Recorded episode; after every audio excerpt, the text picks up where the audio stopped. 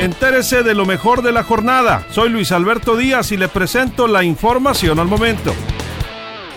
Y siguen las opiniones sobre el videoescándalo de el hermano del presidente de la República, Andrés Manuel López Obrador, el Pío Obrador, como lo conocen en Tabasco. Hoy el dirigente de el PRI, eh, Jesús Valdés Palazuelos, pues calificó como patético algunos fajos de billetes en algunos, en algunos sobres.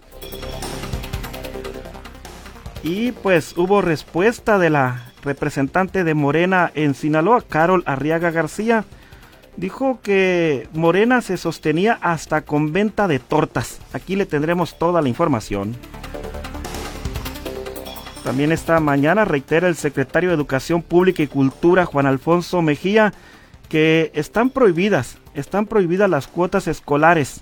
Así lo daban a aclarar y también lo decía el propio subsecretario de Educación Básica, César Quevedo.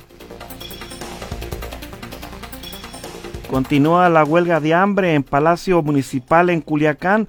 Hoy uno de los integrantes de este movimiento del centro de la ciudad que están exigiendo al alcalde Jesús Estrada Ferreiro abrir sus negocios, retomar el, el, tráfico vehicular, bueno, pues se puso eh, algo delicado en su salud y tuvo que ser trasladado en una ambulancia a un hospital local aplicará mano dura la Dirección de Vialidad y Transportes y la Secretaría de Comunicaciones y Transportes exigirán el uso de cubrebocas en el transporte federal. Aquí se han recibido varias quejas de que los camiones van hasta el tope de pasajeros y muy pocos utilizan el cubrebocas y no se descuiden, no se descuiden en, el, en la ciudad de Guamúchil porque Protección Civil tiene el reporte que solo el 20% de las personas que asisten a lugares públicos están utilizando el cubrebocas.